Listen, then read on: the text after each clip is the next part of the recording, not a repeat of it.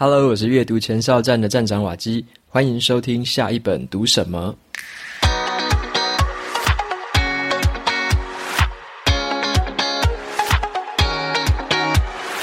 今天我要跟大家分享的这本书，它的书名叫做《点子就要秀出来》。好，点子就要秀出来。今天要跟你分享的是公开分享的七个诀窍。好，特别是讲在网络上面怎么样公开分享，有七个诀窍要跟大家分享。那这本书在谈的重点就是说，这个最重要的事情呢是创作的过程，而不是这个你的成品或者是结果。好，你的成品跟结果固然重要，可是呢，创作的过程把它分享出来也是非常重要的一件事情。好，那今天的话就会跟大家来陆续分析一下，怎么样来做公开分享啊，会有什么样的好处，有哪些要注意的地方。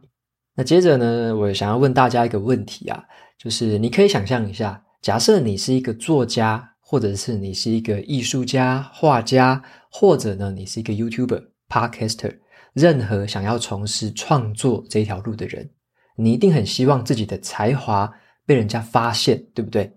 那你要让人家如何发现你，如何找到你，追踪你，甚至成为你的支持者呢？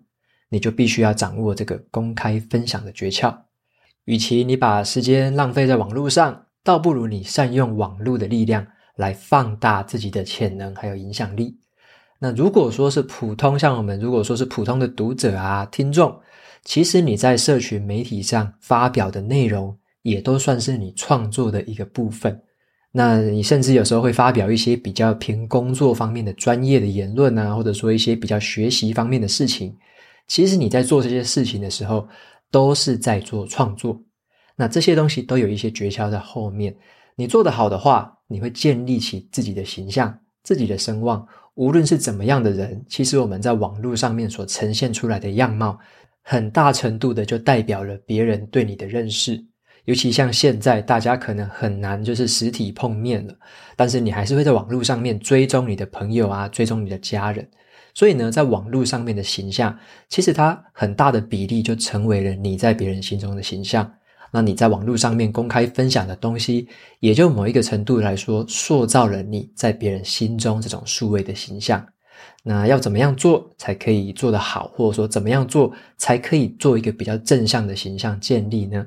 好，那接下来就分享一下这本书。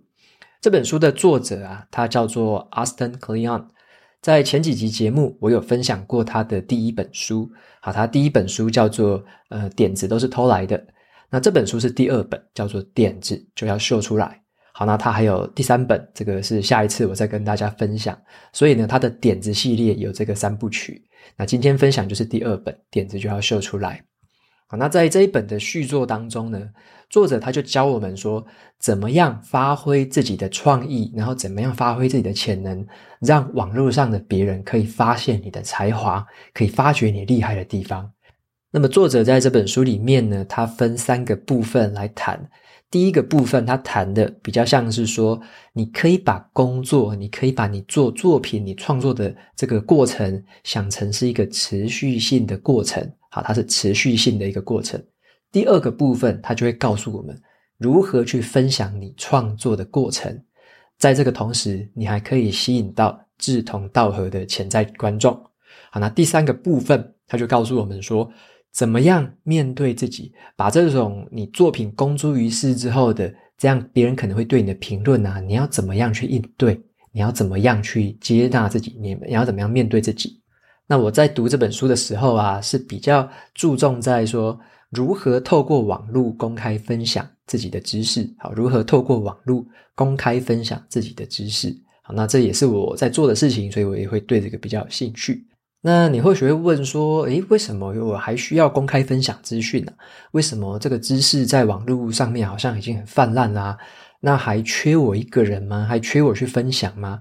有些人说不定会有这样的疑问。我一开始要写文章的时候，其实也有这样的疑问，就是已经网络这么多东西了，为什么我还要分享？好，这边也跟大家讲一个，有一个知识管理者，他叫做 Tiago Forte，好，他曾经讲过一句话，或者说一个观念。他说：“我们人啊，常常会对于知识抱有一种匮乏的心态。好，什么叫对于知识的匮乏心态呢？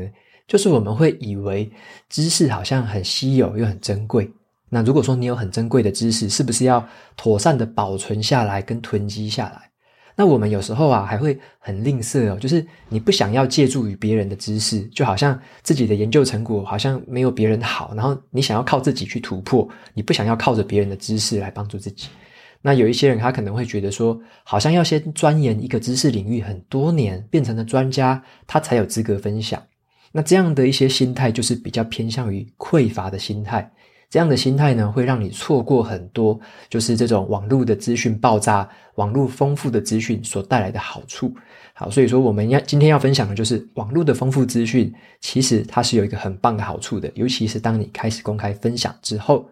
所以呢，在这本书里面，作者他就透过了一个又一个很简单的小技巧跟小观念，帮我们建立起一个可以健康的公开分享的心态。OK，那这边也同时分享给大家一句话，是卡内基大师说过的。好，他是人际关系的一个教育大师。好，卡内基他曾经说过，在这个世界上啊，随随处处都可以见到那一些掠夺跟自私的人。所以呢，很无私为他人奉献的少数人会享有很大的优势，几乎没有什么对手。所以这句话也就是说，如果你愿意公开分享，它可以建立起。很大的优势是别人没办法跟你比较的。那接下来的话，我就摘录一下这本书里面所谈到的七个关于在网络上面公开分享的秘诀。首先呢，要分享的第一个秘诀就是，你把自己当成是一个业余的爱好者。好，业余的爱好者，这边可以先解释一个名词，就是这个业余的英文字叫做 amateur，可是呢，它在法文里面指的是情人的意思。好，那这是什么意思呢？就是说，业余爱好者啊，他指的其实是那种充满热情，然后坠入情网般疯狂的投入作品创作的人。他们不会去计较可能会得到什么名声，可能会得到什么酬劳啊，跟职业成就，他们不会去计较这些。正因为这个业余者，他们不计得失，他们会更愿意冒险去实验，去随性的发挥，而且更勇于分享结果。那你或许会说，诶，怎么会这个业余的爱好者比较愿意分享呢？好，这是因为这个有一个禅师哦，他曾经说过一句话：初学者的心面向无限可能，老手的心则饱受羁绊。OK，这句话很有趣哦，就是初学者的心是面向无限的可能，但是老手的心是饱受羁绊的。在展现这个热情还有实验精神的方面，有一些业余爱好者。表现的通常都会比专业的人士更有优势。那作者他就说了，如果你想要开始分享啊，你就不用担心说要什么获利啊，要什么专业形象，要怎么样经营自己。先不要想着当专家，你只要先尽情的展现你的业余爱好，然后跟你志同道合的人，自然而然就会找到你。那我在读这个段落的时候，我就想到了我前阵子分享另外一本书，在大脑外思考。那本书里面呢，有提到一个很有趣的研究数据哦，就是说专家通常只能表达自己所知道的大概百分之三十而已。好，专家只能表达出自己知道的百分之三十，因为呢，这些研究人员呢，他们就请一些外科医师，好，请这些外科医师去说明他们怎么样把这个分流器去插入股动脉。结果呢，他们发现这些外科医师他们遗漏了将近七成的步骤。就忘记了，他们没有写上这些东西。他们在说明的时候就漏掉了这些东西，漏掉了七成的步骤。另外一个是针对这些专业的心理学家有一个发现，这些心理学家啊，请他们去说明自己设计实验、分析资料的步骤，结果呢，他们平均的疏漏的这个程度跟他们错误的程度也是达到了百分之七十五，也是超过七成。那另外一项针对于这些专业电脑城市设计师的研究，发现了说，这些设计师呢，他们列举的一些电脑城市的除错步骤，比实际上来的少了一半以上。好，就是他们除错步骤少了一半以上。所以专家反而很容易忽略于他们身为专家本身的一些盲点啊，他们可能会觉得那些东西已经太驾轻就熟了，太浑然天成了，他不觉得那是步骤里面的一环，好，他有时候就自然而然就忘掉了，他就不想去写，或者说他忘了写，觉得太自然了。但是呢，如果你分享的东西是从一个初学者的心态、初学者的阶段开始去慢慢的学习、慢慢的改进，那你分享出来的内容，其实对于初学者而言，反而会更亲切，会更接地气，好，会比专家的内容更好读懂。所以这就是一个业余爱好者的优势。OK，你会更勇于这个分享，你会更勇于去尝试、去实验，甚至你的语气、你的口吻都会比较偏向于初学者可以看得懂的这样的程度。好，所以说这是一个当业余爱好者的一个小诀窍。再接着呢，分享第二个诀窍，就是你不要囤积东西，不要囤积，而是要分享出来。OK，作者他就建议我们说，不要只是囤积资讯，你要适时的分享出来。这边的话呢，你分享的内容可以有很多种，像是啊，你的灵感从哪边来的？OK，你最近读过了什么书？你浏览了哪一些网站？你听过什么音乐？你看过什么电影？或者说你的纸本剪贴簿里面有什么东西啊？你的书桌前面的软木板上面钉了什么东西？好，你最近崇拜谁的作品？你从谁的身上偷了一些点子过来？从谁的身上偷的？好，你为什么要分享这些东西呢？因为你在分享这些过东西的过程当中，别人就可以推断出来你是谁哦，别人可以推断出来你现在在做什么事情。这些分享透露出来的线索，有时候呢，比你最后给出来的作品，有时候透露出来的线索还要更多，会让人家更知道你是一个什么样的人。所以啊，我在读到这段的时候，我就想起了有一个这个专有名词叫做“收藏家谬误”。好，收藏家谬误，这个是什么意思呢？就是这个现象啊，在现在这个数位工具很发达的现代，特别明显。就是我们可以在手机上面很轻松的收藏东西，或者你在逛网站的时候，你很喜欢就是按一个收藏键，按一个我的最爱键，或者说现在很多人都会按稍后再读。好，我们以为自己收藏的越多，就好像懂得越多，然后你就一直收藏，一直收藏，变成一个收藏家。但是你要知道的是。你收藏下来的资讯啊，不等于知识。你收藏的资讯不等于知识。我们是误会了，我们把这个收藏东西，好像我们知道了这个东西，当成了理解。我们以为自己理解了，实际上还没有。这些资讯，只有当你经过了消化、理解、实践、分享出来之后，才会真正成为你的知识体系的一部分，才会才会真正成为你自己的东西。好，如果你想要跟别人去分享这些作品，或者说分享你看到了什么，你对什么有兴趣，请记得哦，你一定要标明出处。好，你一定要标明出处，从哪里来的这个来源，你一定要标明清楚。就像是你在发表自己的作品一样，你也要对于你引用的地方，好，你要怀有一个尊重跟关怀的心。因为作者他就有提到一个重点，如果你不能够好好的说明这个作品的出处的话，你不只是掠夺了原创者的心血，同时呢，你也掠夺了你这个分享这些作品的观众的权利，你也掠夺了这些观众的权利，因为他们没有办法再往回追溯，他们没办法去知道说你的灵感是从哪里来的，为什么你分享这东西？OK，你也掠夺了两方的权利，你掠夺了创作者的权利，你也掠夺了观众的权利，所以比较好的做法就是，你可以详细的去描述一下这个作品是什么。这个作品是谁做的？好，为什么你要分享出来？为什么别人应该要关心你分享的这个东西？把这个动作呢当成是好像博物馆那边哈，博物馆上面不是会有一些作品啊、艺术品，右下角或左下角不是都有一些牌子吗？那个小小的说明牌，把你分享的这个文字叙述或分享的内容，就当成是那一个小小的说明牌。好，让人家知道说这个东西从哪里来，他想要找更进一步的资讯，要从哪里去。好，这个是我觉得这这一点也目前也持续影响着我。我在分享很多东西的时候，都会尽可能的把我知道的出处把它标明出来。那有一些资讯啊，像我自己在讲说书嘛，所以像有一些书本，它的。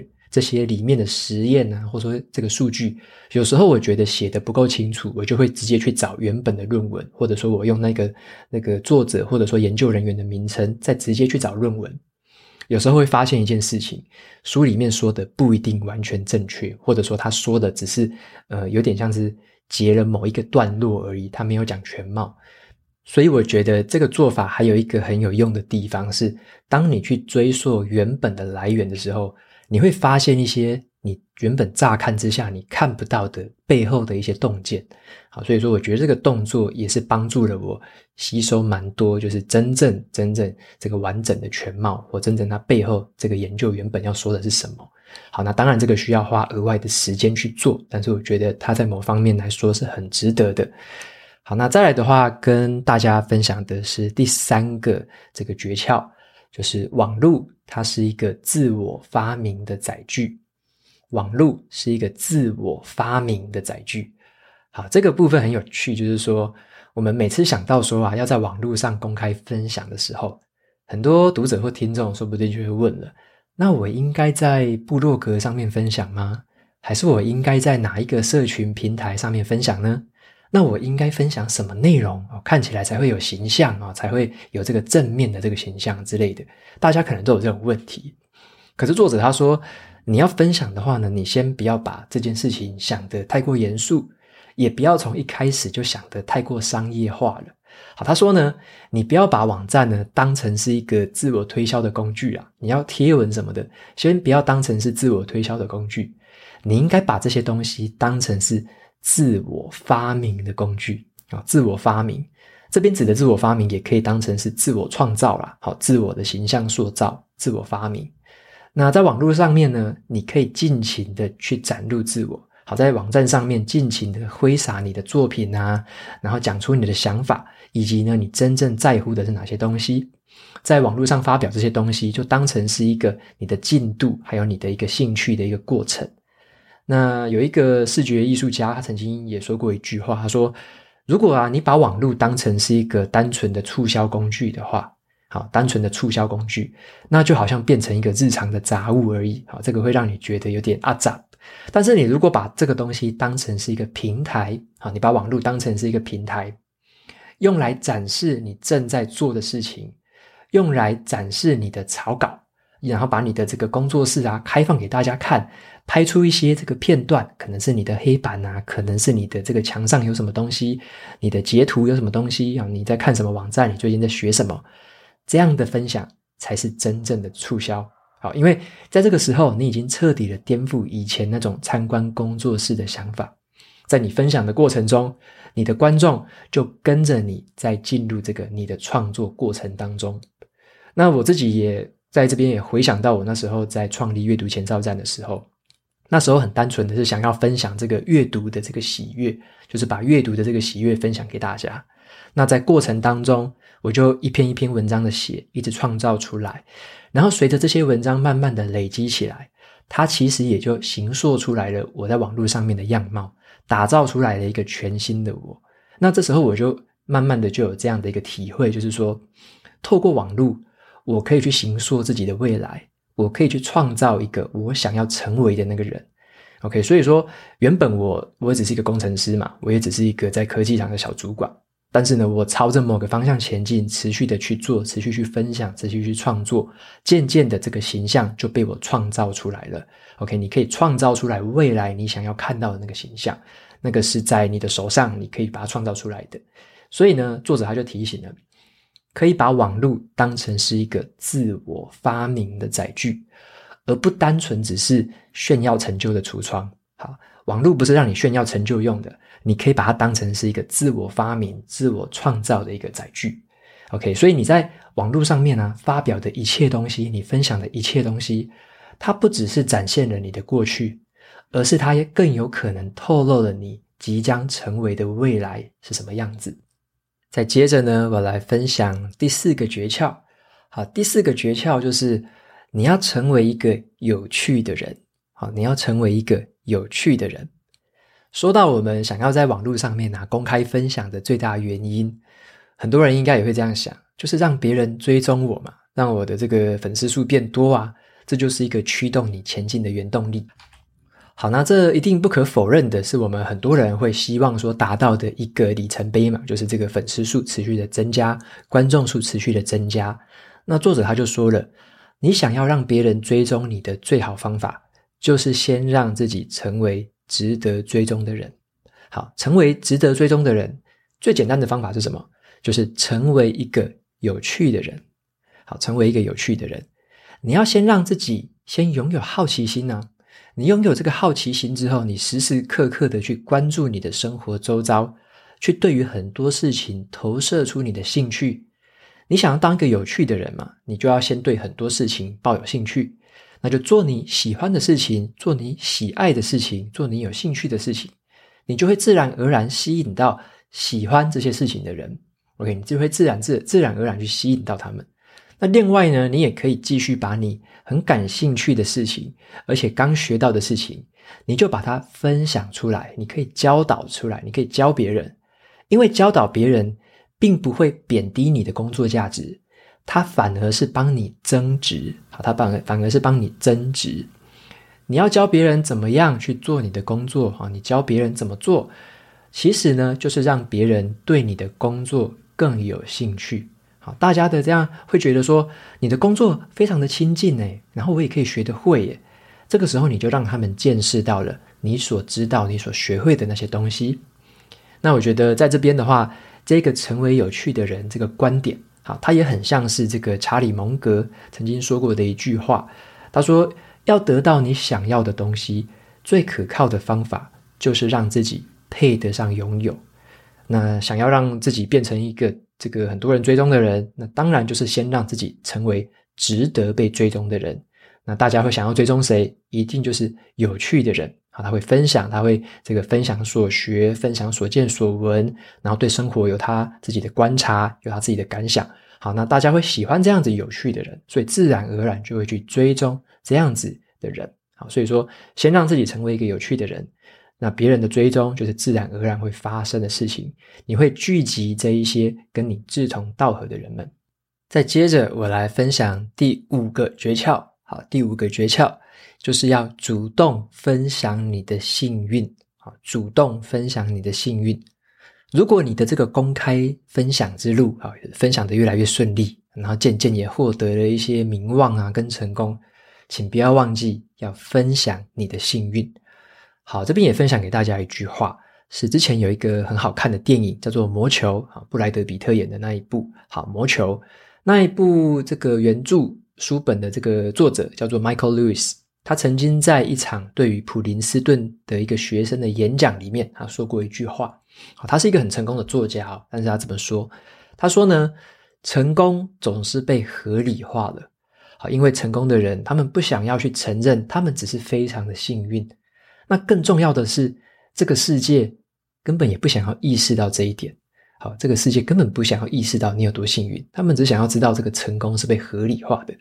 那这个 Michael Lewis 他就接着说了，他说：“你要知道，如果你成功了，代表你也拥有很多的好运。那伴随好运而来的是责任。你有一些亏欠，你不只是亏欠你的神，而且你还亏欠那一些。”不幸的人们，所以 Michael Lewis 他认为，我们不应该把好运全部占为己有，而是要尽可能的分享我们的好运。OK，所以有时候你会多看一些这些成功人士的分享啊，你会发现有一派的人，他们会很很很着重于分享说，这个幸运在他们的这个生命的旅程中扮演了很大的角色。好，其实运气或者是这个机运是占很大一部分的。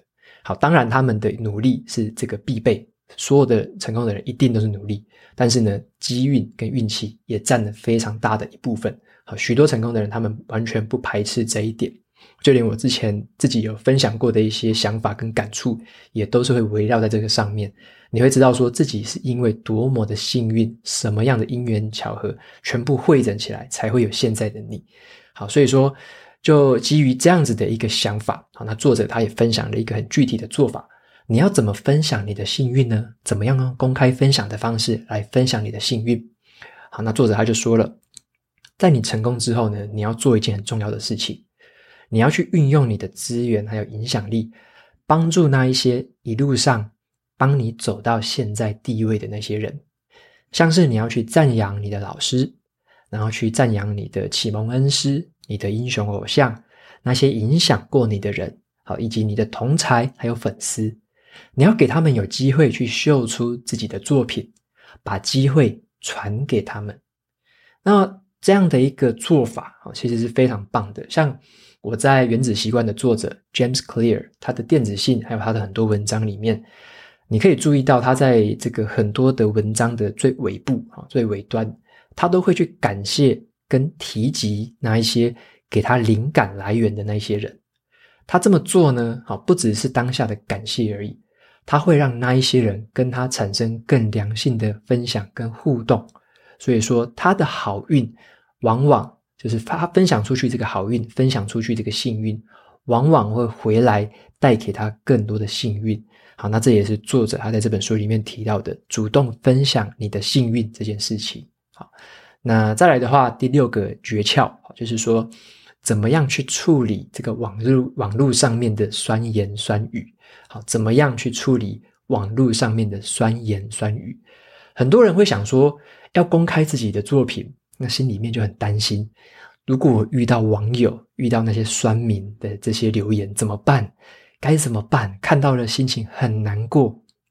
好，他作者就分享一个很妙的故事。我觉得那时候读完这句话，我永远都把这句话记在脑袋里，很有趣。这个作者他曾经也受过这个苦恼过，好，他也觉得很犹豫，到底要不要把那些很难听的留言把它删掉啊？有一些人分明就是来乱的，来闹版的，到底要不要删掉？他觉得好苦恼哦，因为有些人说不要删，有些人说要删。结果啊，这个作者的老婆他给他了一个很棒的建议，他老婆就跟他说：“你就想想看嘛，如果有人跑来你家的客厅大便，你会不会把那个玩意就这样放着，还是你会把它清掉？” OK，那这个时候作者他才明白了啊，对，有人跑来我家客厅大便，我还把它留着干嘛？当然是砍掉啊！面对难听的评论也是一样，你就应该把这些东西扫起来丢进垃圾桶啊！怎么会把那个东西放在客厅里面，让自己心情不好呢？好，那很碰巧的，我最近也看到了这个华顿商学院有一个心理呃心理学家 Adam Grant，好，他曾经对于这个网络批评，他曾经这么说，他说呢，网络上面这些批评啊。这些批评的人很轻松又很快速，好就可以批评出来了。可是呢，这些创作者要创作这些东西是很困难又缓慢的。你花了两个小时去读书，你花了两个小时看电影，通常这些背后的创作者，他们都要需要两年以上的时间才会准备出来这些东西。任何人呢，都有权利啊去批评别人的作品，可是真正的洞见是来自于说，这些批评或指教。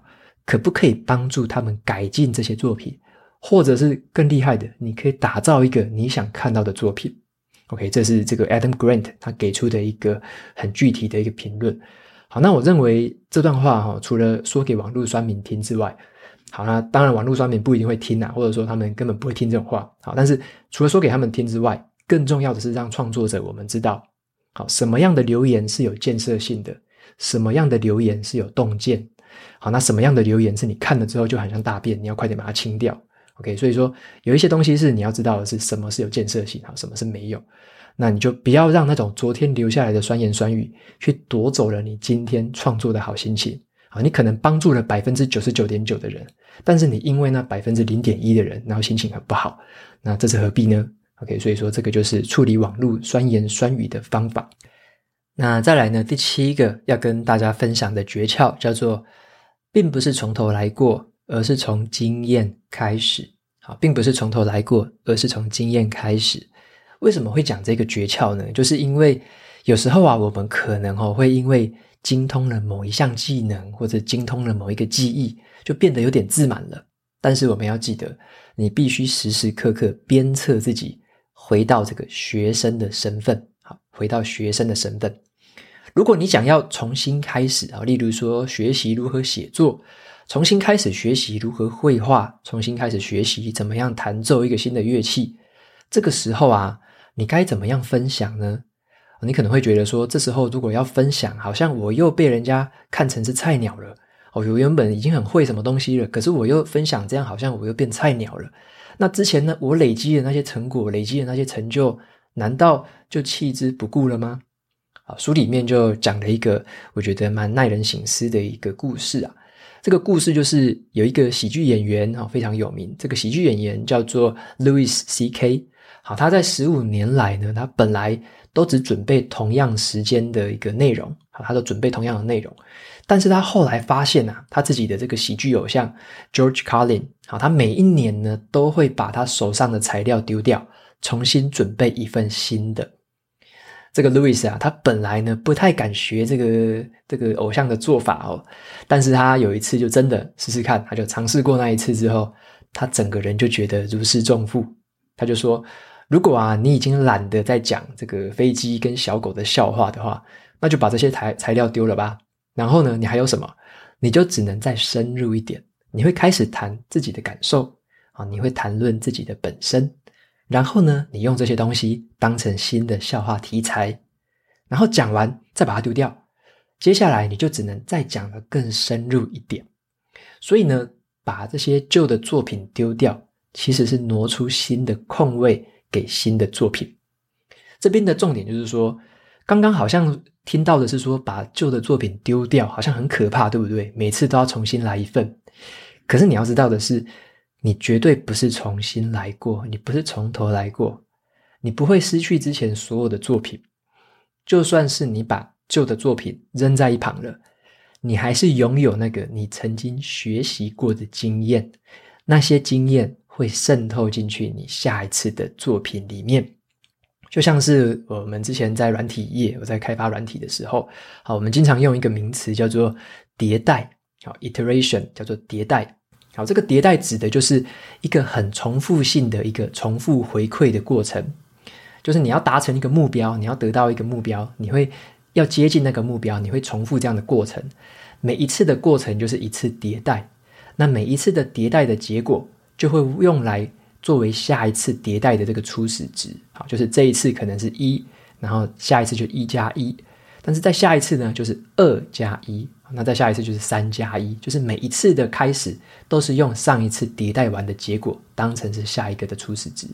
那这个就跟刚刚提到的，你如果把旧的作品摆在一边，也不用担心，因为你下一次的作品你都有之前学习过的经验，可以让你可能会做得更好更顺，或者让你有别于不同的、别于别人哈不同的想法跟洞见。所以说，你要允许自己。再一次的成为业余爱好者，好，重新找新的事物来学习，持续的公开你的学习过程，把你的进度记录下来，而且一路的分享出去，让其他的人也可以跟着你一起学习。所以呢，我们不要害怕这个从头来过，或者说你不要害怕从头学习，因为这一次你都是从经验开始的，好，这一次是你是从经验开始的。那以上呢，就是今天跟大家分享的这七个重点。好，很快速的跟大家 recap 一下。第一个就是，当一个业余爱好者，好，当一个业余爱好者，勇于分享，勇于实验，勇于去尝试。那第二个重点就是，不要囤积资讯啊，而是要公开分享出来。好，不要囤积资讯，而是要公开分享出来。那第三个重点就是，网络呢是一个自我发明的工具，好，网络是一个自我发明的工具，不要把它当成是这个成就的展示器，也不要把它当成是一个成就的橱窗，好，你要把它当成是一个发明器，当当成是一个创造的你自创造新的自我的一个工具。再来的话，第四个秘诀就是你要当一个有趣的人呐、公开分享呢，你当然会希望很多人追踪嘛，但是呢，别人要追踪谁，当然是追踪那一些值得追踪的人。那值得追踪的人，通常都是有趣的人，所以要让自己成为一个有趣的人。那第五个诀窍就是主动分享你的幸运，好，主动分享你的幸运。任何成功的人呐，无论你多么成功，运气呀，或者说你的幸运，都占了很大的一部分。好，记得把他们分享出来。分享运气，并不会让你的运气变少，而会让你的运气越来越多。好，这是一个很违反常理的一个想法，但是呢。它是真的好，它是真的。你越分享运气，你就会得到越多的这个好运气。再来的话，第六个秘诀就是处理这个网络酸言酸语的方法。好，那你只就只要记得一句话：如果有人跑来你家的客厅大便啊，你会不会让那个东西就这样留着？如果你会把它扫掉，那就把它扫掉吧。如果你想要留着闻它，那就留着吧。所以说，就把它当成这样子的方式，看你自己选择什么样处理。那再来第七个秘诀就是，嗯、你要记得学到某一个阶段，要记得从头来过，要记得从头学习一些新的东西。但是这一次的从头来过，它不是从头了，它是从经验开始。好，你会有之前的经验，这个经验可以让你的开始会开始得更好。好，那以上呢就是今天跟大家分享的，在可能网络上面呢、公开分享的七个可以记得在的记得用上的这个诀窍。好，那我也觉得这个东西对我自己也蛮受用的，我持续也在实践里面的一些过程。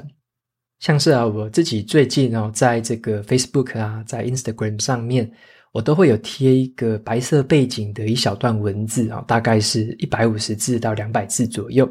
大家如果有在关注的话，可能会发现。好，这些就是一篇篇的小短文，一些小的想法，好，一些可能一个对比的方式，或者一些循序渐进的方式。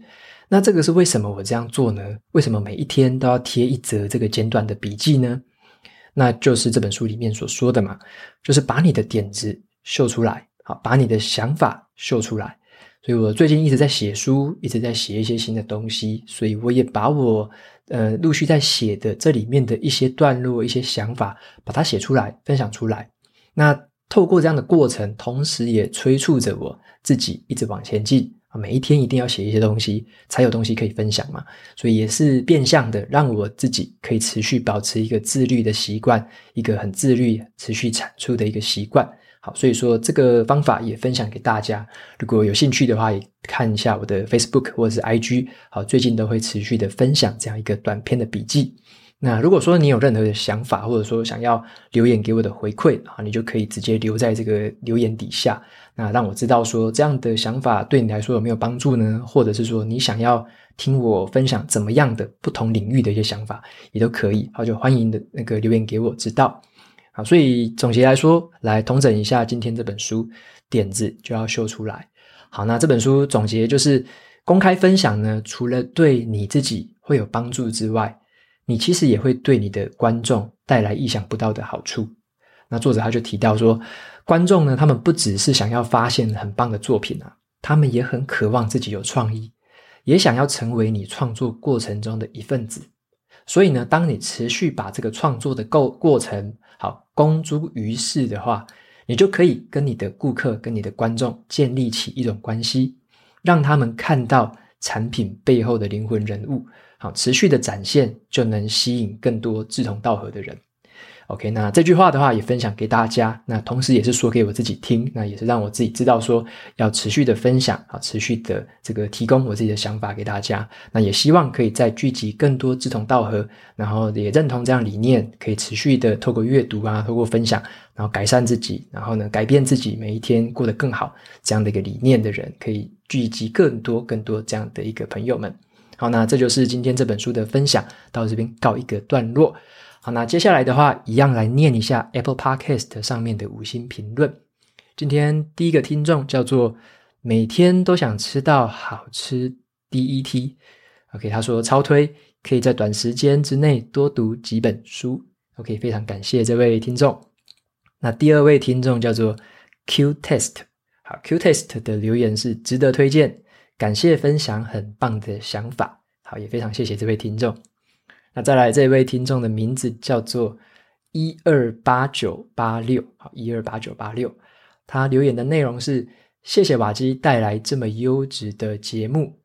瓦基你好，我很喜欢你的说书风格，感觉就是跟我相反类型的人。好，虽然我也很喜欢看书，但是呢，我比较偏好独善其身。啊，透过你的好书，让我认识到社会也有不一样的视野。那点子都是偷了，呃，点子都是偷来的。这一期让我对于创作不再感到这么焦虑了。好，那谢谢你的分享，期待你未来的说书。先在最后预祝你说书顺利，加油！呃呃，出书顺利啦，说错了哈，未来出书顺利，好，加油！那非常谢谢这位听众一二八九八六的这个留言。那你有提到一个蛮有趣的，就是点子都是偷来这本书，上一次才分享。那也蛮刚好的，这一次念到你的留言，然后也分享了这个第二本书，就是点子就要秀出来。那我很非常推荐这本书给你，那你也可以找一下这本书看，它也会跟前一本书有很大的一个互补的效果。那我相信这本书对你的这个创作，或者说以后你如果想要公开分享，都会起到非常大的帮助。好，那再来的话是这个最后最后一个听众了，他的名字叫做 Not Bad 一五五。好，Not Bad 一五五，他留言的内容是喜欢听瓦基 Podcast 的原因，第一个是令人安心的语速与音调，那第二个是透过提问的方式与听众互动。那第三个是重点整理，让书中的论点简单易懂。那第四个是重复述呃复诵书中强而有力的论点。第五个是客观传达作者理念。好，那早上通勤的时候听这种自我成长系列，像是给予，像是无限赛局；下班通勤的时候会听小说，会听传记系列，像是呼吸，然后辉瑞的登月任务。好，改变一切的不是重大的行动，而是每天最微小的事情。